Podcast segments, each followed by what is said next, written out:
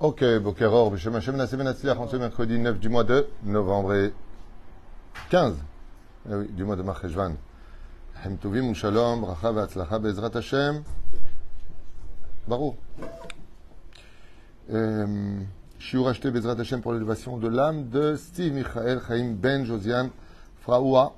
רוח השם תנחנו בגן עדן עליון כמרד cette étude תגן בעדו ותעלה את נשמתו כזוהר הרקיע וכן ברכה והצלחה pour euh, euh, la personne qui a acheté ce shiur be'ilum shem, chaque jour verech ota bakol mikol kol, pensera la chalma meira bezrat Hashem oratimi sarat bat premierem en ben Esther chayer rochama Esther. Jean-Luc Shlomo ben Zeira Mir ben Rutsoufan, Sarah bat Sassia Ikara, Joël Myriam bat Sarah, Eric Chouachai ben Arlette Kouka, Nancy Rachel bat Sylvette Gezela. Vechen, on pensera aussi à l'Erif Shlema.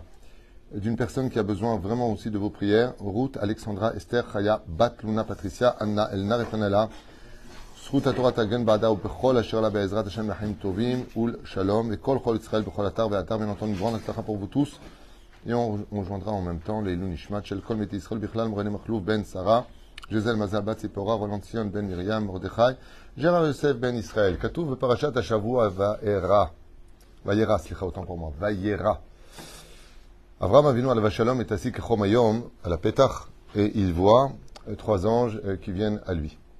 La fin de cette paracha, qui parle donc de la Kedat Yitzhak, nous parle encore une fois de ce que voit Abraham et de ce que voient pas les autres. Ça veut dire, il leur demande s'ils voient la Shekhinah sur leur Amoria. Il est accompagné de plusieurs personnages et d'un animal. Il a un chamor avec lui. Il a l'Elef al Yitzhak Avinu, son fils. Il a Eliezer et Ishmael. Et Abraham leur demande, est-ce que vous voyez? Ils disent, qu'est-ce qu'il y a à voir? Abraham comprend que Ishmaël et que Eliezer ne voient pas. Ils ne voient pas. Et à ce moment-là, Abraham leur dit une phrase qui traversera l'histoire. Shvu lachem po imachamor.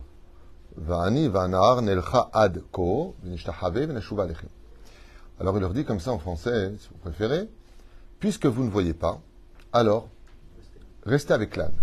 On apprend deux choses ici. Deux, deux choses. La première, c'est que celui qui ne voit pas n'y va pas. Et la deuxième chose qui est surprenante, à laquelle personne ne fait attention, c'est que qui n'y va pas non plus? Le Hamor. C'est bizarre qu'on oublie ce fameux Hamor, qui a un rôle de taxi quelque part, de, de, de, de au valote, comment on dit en valote euh, Transport. Transport. Eh bien, il leur dit, je vous la poim à Hamor. Asseyez-vous ici avec le Hamor. Avram Avinu donc s'avance. Qu'est-ce qui se passe dans cette paracha du début à la fin Où d'un côté, on nous parle de ce que voit Abraham, tout de suite après, on nous parle de ce que ne vont plus voir les autres. De qui on parle? Qui? Les deux d'Olam. Les deux nations, on parle et. Non, non, non, non, non, non, au milieu, j'ai dit. Non, non, non, non, au milieu, écoutez les questions, comme ça vous aurez les bonnes réponses. Abraham voit les anges venir vers lui. Il voit la Shekhinah. D'accord? Vayera, ça porte son nom. Oh, des anges, comment ça va? Mohamed, Ahmed et Youssouf. Parce que Rachid dit qu'il voit des Arabes. D'accord? Des anges déguisés en bédouins, c'est marqué comme ça. Et euh, d'un coup, il y a des gens qui voient plus rien. Bon, on n'a pas le temps. Sodome et Gomorre, et. Ils vont les aveugler. La punition de Sodome et Gomorre avant que la mort ne vienne, c'est marqué noir sur blanc dans la Torah, ben, c'est que les anges vont les rendre aveugles. C'est marqué noir sur blanc. Ils vont tâtonner la porte. Ils vont tous devenir aveugles. Ça veut dire que c'est c'est la paracha des yeux. Parce que d'un côté, ça commence avec Abraham voit, les autres de Sodome et Gomorre voient mais perdent la vue, et ça finit avec bon, nous on voit, vous vous voyez pas, restez avec l'âne. Waouh. Qu'est-ce que la Torah nous enseigne ici pour qu'on puisse le vivre euh, en cette euh, année d'ère vulgaire 2022, ok, pour comprendre un message universel et éternel. Abraham Avinu Alav Shalom a fait la Brit Mila. Qu'est-ce que faire Qu'est-ce que c'est faire la Brit Mila? C'est une alliance. On le sait tous, comme le dit Rabbi Ishmael, 13 euh, euh, alliances sont liées à cette euh, coupure. Mais si on observe bien, Le but de la Brit Mila, c'est de laisser apparaître la Atara, c'est-à-dire la Brit elle-même, recouverte par une peau impure. Qu'est-ce que c'est, en d'autres termes, la Brit Mila? C'est couper la matérialité qui empêche de voir l'alliance de Dieu. Une fois qu'Avram Avinu la Shalom coupe cette, c'est très dur d'imaginer Avram sans Brit Mila jusqu'à l'âge de 100 ans pratiquement. Je peux t'imaginer un petit peu quand il allait uriner, tu vois Avram Avinu, pas de Brit Mila. Alors Dieu s'adresse à lui. Akadosh Baruch il s'adresse à lui, et pour qu'il s'adresse à lui, pour qu'il le voie, dans la paracha de l'Echlecha, alors qu'il n'est pas circoncis, qu'est-ce qui est marqué Vayomer Hashem el Avram. Il lui parle, mais il ne se montre pas. Maintenant qu'il a la Brit Mila, maintenant qu'il a coupé, ouais, Vayera. Maintenant, non seulement, non seulement Dieu me parle, en plus je le vois. Elle est belle. Vayera. Il a vu. Mashma Mikan, que cette paracha vient commencer à nous dire et montrer du doigt que le peuple d'Israël, qui est un peuple de prophètes, euh, potentiellement on est tous prophètes, maintenant c'est à nous de nous connecter ou pas, de trouver la Wi-Fi avec la prophétie qui est présente, mais il faut être euh, connecté à cela. Et pour être connecté, il bah, faut être Shomer Brit Mila et, et Shomer. Voilà ce que vient nous dire, en gros, ce que l'on va maintenant détailler un petit peu en détail. Parachat vient nous dire qu'Avram Avinu la Shalom devient spirituel à partir du moment où il a totalement coupé ce qui va l'aveugler. La peau nous aveugle. C'est pour ça que le mot peau en hébreu, or, Aïn Vavresh, sont les mêmes lettres que le mot Aiver, qui veut dire aveugle. Aïn Vavresh. C'est les mêmes lettres. C'est-à-dire, si j'écris au tableau peau ou aveugle, ben c'est les mêmes lettres. Alors, dans l'hébreu moderne, on rajoute un yud pour montrer que c'est hiver. Vazelonachon. Hiver, ça s'écrit avec un yud ne'elam. C'est un point en bas. Il n'y a pas de, il y a pas de yud en haut. Dans l'hébreu moderne, ils ont changé un peu les choses. Vazelonachon. C'est aïn vavresh, aïn vavresh. C'est-à-dire, après chacun fera ses commentaires comme il le veut, comme David Ameler. Tous les matins, on dit David, c'est tout avec un Yud. Dans le quatrième chapitre de Shirachirim, David est écrit avec un Yud, David. Et ailleurs, c'est écrit avec Ted Vav, euh, Dalet, Vav, Dalet. C'est écrit sans Yud. Des fois, on le voit avec, des fois, on le voit sans. Amida pour cela. Abraham Avinu la Shalom, quand il voit Hachem, la Torah va yera, nous annonce qu'Abraham Avinu est devenu enfin un homme spirituel. Mais le mot homme est impératif. Dieu ne veut pas d'anges. Il voit des anges. La Torah vient nous apprendre que c'est un homme qui voit des anges et pas un ange qui voit des anges. Ce serait un échec pour la création du monde que les hommes deviennent des anges. Pour deux raisons. La première, c'est que Dieu en a beaucoup et qu'il n'en veut pas plus. La deuxième, c'est que, hein, c'est que les anges sont inférieurs aux hommes. Dans le monde ésotérique, des quatre mondes de la construction du monde par lequel nous vivons aujourd'hui, nous avons Olam Asiya, la terre, là où nous vivons, le monde de l'action, le monde de la Yetzira, de la formation, c'est pour ça que les anges se forment et se déforment, formation, le monde de la Beria, de la création, ça c'est les hommes, donc on voit que les anges sont dans quel monde? Formation. Et nous, nous sommes dans le monde de la création. L'ange ne peut pas créer des choses, il peut transformer des choses. Nous, nous pouvons créer des choses. Dieu nous donne du blé, on en fait du gâteau. On fait du pain. Mais la reine, il y a le monde de la Hatzilut, qui appartient au trône divin, le monde ésotérique dans l'absolu, et Ak, Adam Kadmon, qui là dépasse complètement le monde de l'imagination. C'est au-dessus de, contre le Kotsu du Yud, dans la Kabbale. Mais la reine, par rapport à cela, on vient nous apprendre que Abraham réussit à faire quelque chose d'incommensurable il est un homme qui voit des anges. Pourquoi faire? Pour leur donner ce que les hommes ont vitalement besoin, à boire et à manger. Je répète, Abraham Avinu la Shalom, il voit en tant qu'homme, donc il a les pieds sur terre, c'est un humain qui voit des anges. C'est un homme parfait. Il est dans le monde matériel, tel que Dieu veut que l'homme soit il voit de la spiritualité à laquelle il veut donner de la matérialité. En deux mots, ça se traduit par il veut donner tout simplement la première notion, rendre la matérialité spirituelle. D'avoir gadol. N'écoutez pas ces mots à la légère, c'est d'avoir gadol vinizgad. D'avoir nora ve'ayom.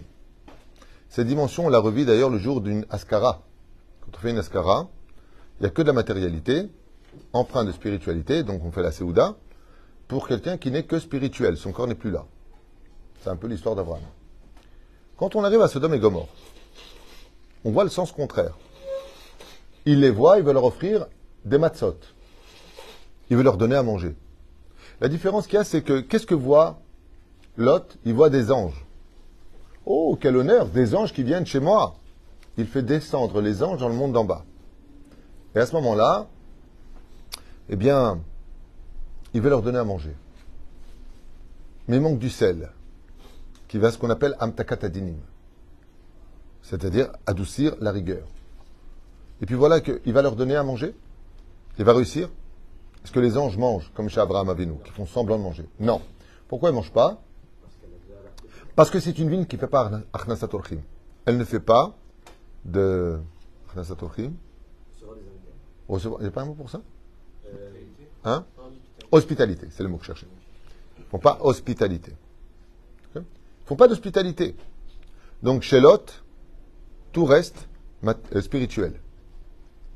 Lot rate quelque chose d'essentiel, c'est qu'il n'arrive pas à faire descendre la spiritualité dans la matérialité. Sa femme, qui est très matérielle, par contre, l'en empêche. C'est elle qui va vendre l'information aux habitants. Pourquoi? Parce qu'ils sont aveuglés par la matérialité. Donc, comme ils sont aveuglés par la matérialité, Dieu, avant de détruire Sodome et Gomorre, va leur montrer qu'ils étaient aveugles.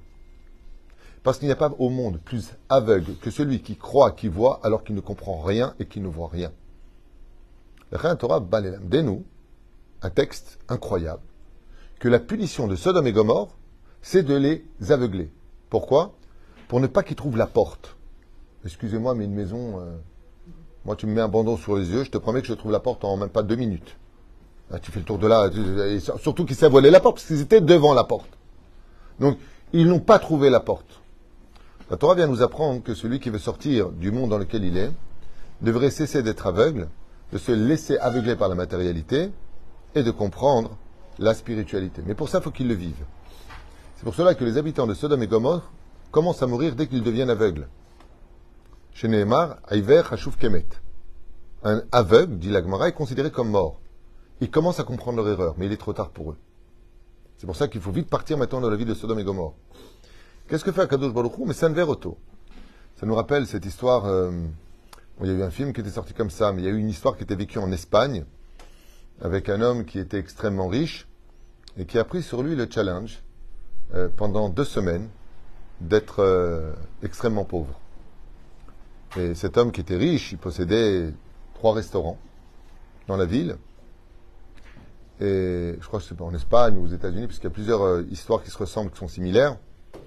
Et il avait décidé de, pendant deux semaines, de se mettre au challenge, de voir euh, comment était la vie dehors, qu'est-ce que c'est de dormir sur un banc? Comme il était extrêmement riche, plusieurs voitures, plusieurs maisons, des suites dans les hôtels qu'il avait achetés, il a décidé de voir ce qu'était la vie des gens qui étaient pauvres. Et la première nuit qu'il a passée dehors, il a trouvé ça marrant. Très désagréable, mais marrant. Puis après, il a commencé à demander de l'argent. Parce qu'au bout du deuxième jour, lui qui était rempli d'une fierté incroyable, bah, il commençait à avoir faim. C'est donné deux semaines. Au bout du troisième jour, il a voulu laisser tomber, retourner chez lui dans son appartement très luxueux. Il dit, je suis fou. Et c'est un homme très fier. Il a dit deux semaines, c'est deux semaines. Et qu'il vous avez compris qu'il est devenu très sale très vite, qu'il s'est fait insulter, et patati, et patata. On s'est avoir extrêmement faim. Il a commencé à tendre la main. Puis, à un moment, il dit à une femme qui passe avec un, avec un sac euh, de luxe Madame, c'est rien pour vous de me donner 5 dollars. Votre sac, il en vaut au moins 10 000 ou 11 000 dollars. C'est ce que c'est le luxe. Elle ne le regarde même pas. Et qui sourd, cet homme-là va énormément souffrir. Après une semaine, il va essayer de rentrer là où il devait rentrer. Ils sont très mauvais dans son propre restaurant. Et ils ne le laisseront même pas rentrer. Quand il sort dehors, il finit ses deux semaines dans un état pitoyable il perd 7 kilos et il est démoralisé. Il est démoralisé parce que pour la première fois de sa vie, eh bien, il a réalisé ce que c'est être pauvre. Cet homme raconte dans une vidéo que maintenant, quand il marche sur les trottoirs de n'importe quelle ville et qu'il voit des clochards, il a dit simplement une phrase. Toute ma vie, j'ai marché sans jamais les voir, et aujourd'hui, je ne vois plus qu'eux. C'est-à-dire, dès qu'il voit un clochard, il le voit. Le fait d'avoir été ce que eux sont, tu ne peux plus ignorer de les visionner face à toi. Et les clochards, quand vous les voyez, enfin les clochards, c'est pas, c'est pas un mot joli, je trouve. Et ces gens qui sont sans domicile fixe, SDF, la première chose qu'ils disent, c'est que, que nous vivions ou que nous mourrons, de toute façon, on est mort aux yeux des autres. Les gens ne nous voient pas. On ne voit pas quelqu'un qui est pauvre. Pire encore, on ne voit même pas les gens qui souffrent. Des fois, même dans les familles, on se fait du mal, au lieu de s'expliquer, de dire, tu sais, en ce moment, je te dis pas bonjour, euh, je te fais pas la bise parce que j'ai besoin d'un peu de temps, j'ai pas envie d'être hypocrite, laisse-moi quelques jours et t'inquiète pas, ça le fera avec le temps. C'est super.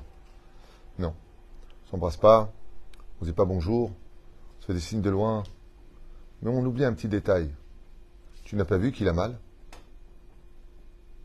Tu ne vois pas qu'il a mal? On ne fait pas attention, on ne voit pas. On ne voit pas la souffrance de l'autre. Quand un homme euh, délaisse sa femme et qui préfère être avec ses amis au lieu d'être avec elle le soir, il sait qu'elle est seule, il le sait. Il sait qu'elle l'attend, il le sait. Il sait qu'elle va manger seule, il le sait. Mais il ne la voit pas. Voilà de quoi nous parle la paracha. Est-ce que peut-être que dehors, il y a des gens qui ont faim, dit Abraham? Peut-être que je vais rater l'occasion de ne pas voir. C'est d'ailleurs que la Torah nous dit, à propos du pauvre, vous avez remarqué? Lotit alem. Vous savez c'est quoi? Lotit alem? Vas-y, alem. C'est disparaître en hébreu. Mais tu n'ignoreras pas en français. ça veut dire quoi? Ne tourne pas la tête. Les commentaires ils disent ne fais pas semblant de ne pas voir. Les commentateurs. Ils disent quand tu vois un pauvre, fais pas semblant de oh je l'ai pas vu. Lotit alem, mais alem, si je, je l'ai pas vu. C'est pas d'abord les habitants, après qu'Abraham Abraham, il a compris que la matérialité était importante. On a besoin d'une maison avec de beaux kélim, que ton épouse soit la plus belle du monde, que tu aies une très belle voiture sur le parking, que Dieu te donne et te rajoute. À une condition, que la matérialité ne t'aveugle pas. À l'image de la Brit Mila. Tout comme de la Brit Mila sort la vie par la semence, de cette même Brit Mila sort le pipi. C'est-à-dire de la klipa, c'est-à-dire de la touma, c'est-à-dire des choses qui sont, comment on dit, euh, impur, chercher. Tout comme le pur sort de là-bas, l'impur sort du même endroit. Taloui ça dépendra de comment toi tu vas diriger la vie. Ce qui fait qu'au début, va y Abraham. Au milieu, ils n'ont pas été capables. La Torah nous annonce, ils sont aveugles. Ils ne trouvent pas la porte. Ça veut dire que ces gens-là, comme ils n'ont pas vu matériellement leur vie tellement empreinte dans l'argent, tellement empreinte dans le bonheur matériel, ils ne voyaient plus la spiritualité, ils ne trouvent pas la porte pour rentrer dans le Gan Eden. Parce que Dieu leur avait donné une ville, disent même les Orakadosh, de Gan Eden. Comme on dit, je suis arrivé jusqu'au port du Gan Eden. Zeremez. Maintenant, quand on arrive à la, fin de la paracha de la semaine, je vous la pour Vous voyez pas? Début, y voit. Au milieu, il, il croit qu'il voit, Dieu les rend aveugles. Et à la fin, Ishmaël et Eliezer restent avec le Hamor. Hamor vient de quelle racine? Homer. Qu'est-ce qui t'aveugle dans ce monde? La matérialité. Tu cours toute ta vie après de la matérialité. Toute ta vie, de l'argent. Je ne parle pas de celui qui doit payer son loyer et qui cherche. À... On a besoin de vivre, on a dit. Abraham Avinu, Shalom, comment il peut faire de Achnasator l'hospitalité Si tu pas de quoi leur donner. Quand tu dis euh, je reçois 10 personnes Shabbat, il euh, faut faire des courses ça coûte de l'argent. On a besoin d'argent. Les mitzvot dépendent de notre argent. La preuve en est. Quand on voit la souka, euh, chesronkis ou est-ce que oui ou non ça coûte de l'argent? La Gemara te dit, c'est pas une misa qui coûte beaucoup d'argent à la poche. Tu déplaces un objet, à l'époque, tu déplaces un objet, est-ce qu'il a une digne de ou pas chesronkis Est-ce qu'il est dépendant de l'argent ou pas de l'argent? Tu achètes paire de tuilines, tu fais un, mariage. J'aime bien les gens, ils disent, quand tu maries quelqu'un, ça te coûte un bras. Mais pas du tout. C'est les deux jambes. C'est deux jambes que ça te coûte. Le bras, c'est le pourboire des serveurs à la fin, ça, le bras. Parce que même ça aussi, ils sont là. Hein? Ouais, non, mais c'est. Non, Mazel Tov. Dis, quand ton fils te dit, je me marie, tu fais comme ça. Ah bon? Bah, papa, tu pas Mazel Tov Ouais. Ah, Mazel Tov. Et t'es sûr? Pourquoi tu fais ça? On voit dans cette paracha que je vous la pour Imachamor. De là, on apprendra que l'un des combats les plus importants que nous enseigne Abraham Avinu au début de son, euh, de, son judaïsme, maintenant qu'il est Abraham et non plus Abraham et circoncis, et non pas incirconcis, c'est l'enseignement d'une paracha entière qui nous dit fais attention à la matérialité.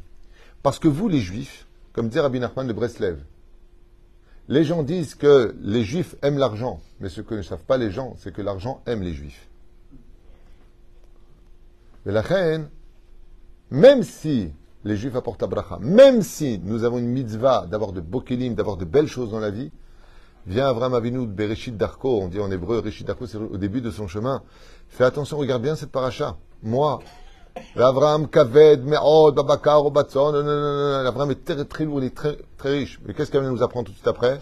Par Parashat Lachlecha, Abraham est blindé. Parashat Vaïra, mais il est quand même capable de voir Akadosh. Tout le monde connaît cette histoire qu'on a contée et re-racontée. Je vous la imachamor. Si vous n'êtes pas capable de voir la Shekhinah, alors restez sur terre. La majeure partie des gens, la majeure partie des gens en bataille, qui sont coincés dans les mondes d'en haut et les mondes d'en bas, c'est-à-dire qui n'arrivent pas à s'élever, sont essentiellement des gens qui ont vécu dans la matérialité. Je vous cite un exemple de la Gemara dans Masechet Brachot Bedaf Yutret Amud Bet.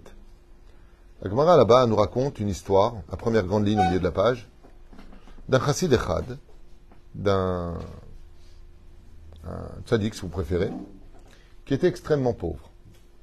Et à la veille de Rosh Hashanah, il s'est pris la tête avec sa femme. Ouais, Comme quoi que c'est pas qu'à notre époque, ça arrive aussi à l'époque des Tanaïm. Bien entendu, comme si que le marcha, hein, il y en a qui disent que ce chassid c'était Rabbi Yehuda Barilai, il y en a qui disent que c'est une métaphore. C'est euh, je suis même pas de. Et donc, il se prend la tête avec sa femme, et sa femme, elle lui dit, Rahmun hun. Ruh, va-t'en.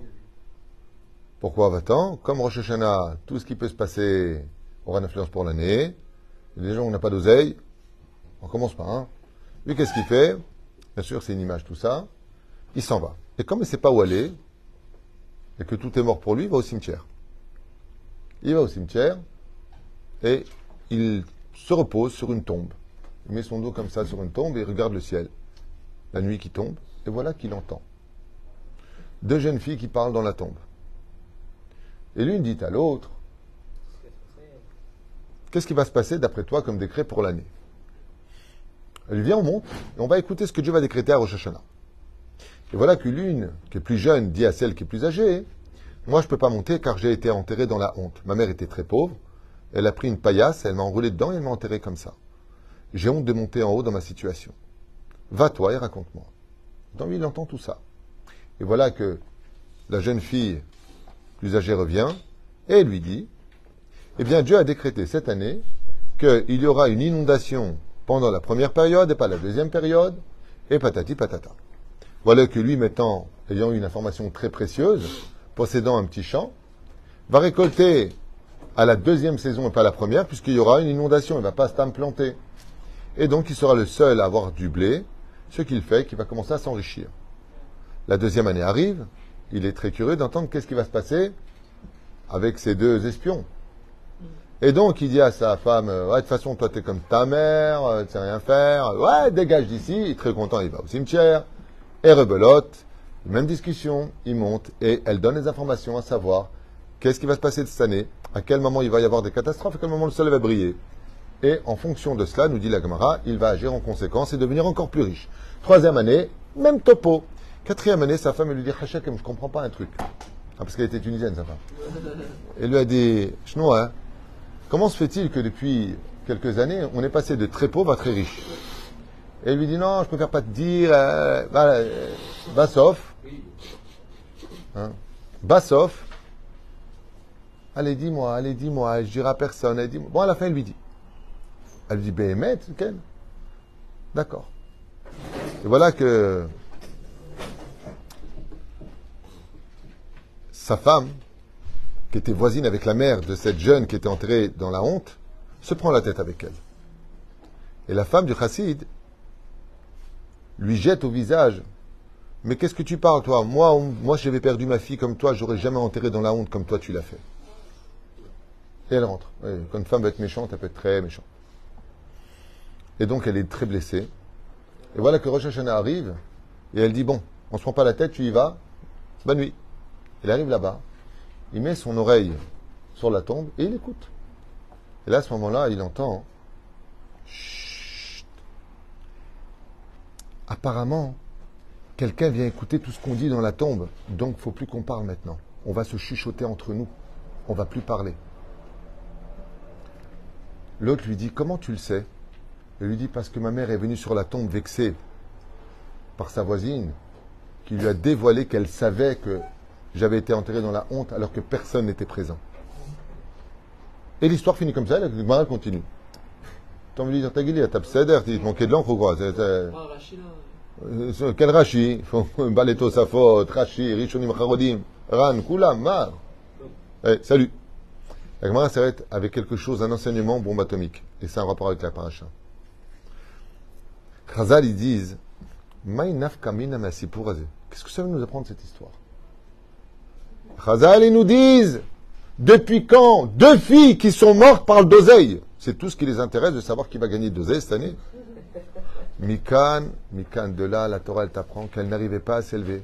Parce que ces deux jeunes, jeunes filles étaient tellement amoureuses de l'argent, tellement matérialistes, que tu apprendras que dans la tombe, quand on part de ce monde, on continue à rechercher ce qu'on a recherché sur Terre. Ce qui fait que celui qui est matérialiste dans ce monde, pour lui, ce qui compte, c'est son petit journal, l'équipe, son croissant, sa cigarette, tous les matins, il n'y a pas de Torah, il n'y a rien. Ce qui compte, c'est les belles vacances, ce qui compte, c'est que les restaurants, ce qui compte, c'est que les hôtels. Quand il meurt et qu'il part de ce monde, vous vous ne trouverez aucune spiritualité. Mais par contre, celui qui est dans la matérialité, mais qui va prier Minchaver Arvit, celui qui Baruch Hashem étudie la Torah, celui qui aime la Torah et les mitzvot, quand il part de ce monde, tu n'emportes avec toi dans la tombe que ce que tu as recherché sur terre. Si tu t'es aveuglé, tu trouveras la porte. Mais si tu t'es, aveuglé, pardon, tu ne trouveras pas la porte comme la Torah le fait en clin d'œil, sans faire de jeu de mots, avec les habitants de Sodome qui ne trouvaient pas la porte, nous dit la Torah. Mais par contre, si tu veux trouver la porte de ton Gan n'oublie pas d'avoir de la lumière dans tes yeux pour ne pas te laisser aveugler par une matérialité qui fera de toi un chamor. Parce que quand la personne, elle meurt, elle dit, mais quel âne j'ai été. Et vous avez remarqué une chose incroyable. Les ânes, pour ne pas qu'ils soient trop têtus, qu'est-ce qu'on leur met? Des œillères, comme les chevaux. On leur met des œillères pour ne pas qu'ils voient ni à droite ni à gauche. Fais attention où vont tes yeux, va toujours tout droit dans ta vie. Ainsi donc, la matérialité doit posséder des œillères, de telle façon à ce qu'elle soit bien dirigée, bien cadrée, et qu'elle ne nous aveugle pas de la souffrance du pauvre ou de l'ignorance de ceux que l'on aime, à qui on fait du mal, sous prétexte que même si c'était le cas, on aurait eu raison. Qu'on n'oublie pas d'être humble et savoir demander pardon si un jour on veut être capable, à l'image d'Abraham, de dire Moi, je suis encore capable de voir Dieu, même si je ne suis pas mort. On peut voir Dieu, Nelcha Atko, d'arriver jusqu'à lui, pas le voir. Nelcha Atko, Venashuva Elechem, d'être vivant, d'arriver jusqu'à Dieu et de revenir. On aurait pu penser que ça n'arrive qu'aux morts. Alors si vous me dites, oui, maintenant il est marqué dans la Torah plus loin, L'homme ne me verra pas de son vivant. Vous avez raison. Il n'y a pas marqué j'ai vu Dieu. Nelcha atko. Nous allons jusqu'à Dieu. Celui qui veut rejoindre Akadosh Baruch il a intérêt à sanctifier sa matérialité tout en étant vigilant toute sa vie que sa richesse ne l'aveugle jamais. Amen,